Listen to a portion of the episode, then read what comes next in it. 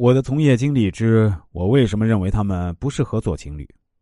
今天我打算再来跟大家分享一则我给顾客做人生规划的案例。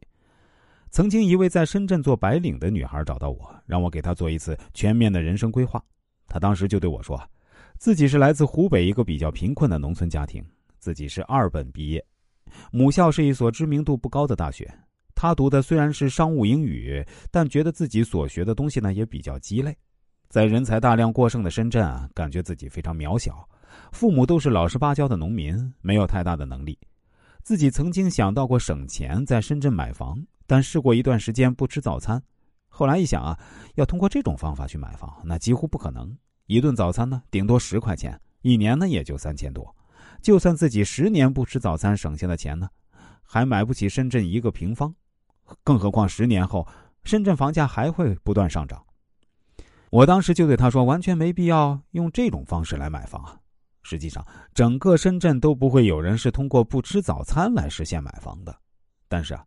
从你给我发的资料来看呢，我通过易经的方式分析，你这辈子呀还是不缺房产的，甚至四五套房子都不是问题。他听完后对我说：“老师啊，您是在跟我开玩笑吧？不过如果在我们老家的小县城买几套房子倒也不贵，但我并不想回老家买房啊。”我给他分析说：“你应该就在深圳，你未来的房产啊，一半呢都是通过婚姻带来的。”还有一半呢，是通过自己将来创业经商带来的。那这个女孩回答说：“啊，老师，您的意思是我适合自己创业啊？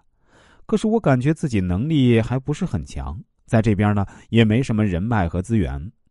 虽然我心里也有过自己创业，但每次萌发这种念头啊，我就自己在内心知难而退了。”我对她说：“本质上来说啊，你适合创业，但也不要着急，先上着班，以后啊还有机会。”后来，这女孩又一次找到我，发了一张相片，说：“老师，你帮我看看，这个男孩跟我有缘分吗？